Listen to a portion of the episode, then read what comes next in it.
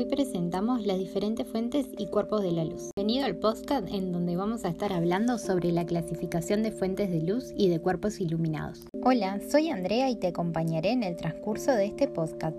La luz, como la conocemos, tiene diferentes formas de producir y reproducirse. En este podcast hablaremos de estas diferentes formas, así como su clasificación. Hoy queremos presentar ante ustedes la luz. Mediante análisis hemos llegado a la conclusión que la luz se presenta como fuentes luminosas y cuerpos iluminados.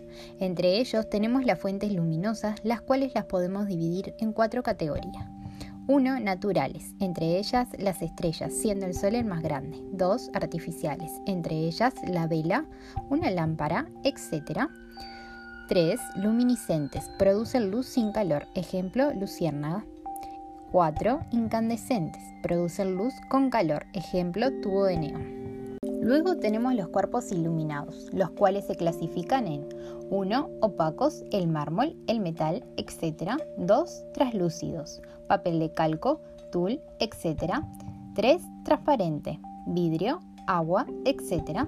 Existen cuerpos que emiten luz y cuerpos que interactúan con la luz. En los primeros, la luz emana de ellos, mientras que en los segundos, la luz incide en ellos. Los que emiten luz propia se llaman cuerpos luminosos, y el Sol es el cuerpo luminoso más grande para nuestro planeta. Del mismo modo, podremos mirar a todos los cuerpos iluminados y encontramos sus clases según el comportamiento que tiene la luz al interactuar con ellos. Están los cuerpos que la luz puede atravesar y los que no puede. Así que nos preguntamos, ¿cómo es que la luz atraviesa los materiales que se lo permiten? Y luego, en aquellos que no puede atravesarlos, ¿qué comportamiento tiene? Cuando nos ponemos en la búsqueda de las respuestas a las preguntas anteriores, da como resultado la descripción macroscópica de las interacciones luz-materia en los fenómenos luminosos conocidos como la reflexión y la refracción. Es evidente que para comprender los procesos de emisión y de interacción de la luz con la materia, es necesario conocer la naturaleza de la luz y la estructura de la materia. El podcast se nos fue la velocidad de la luz.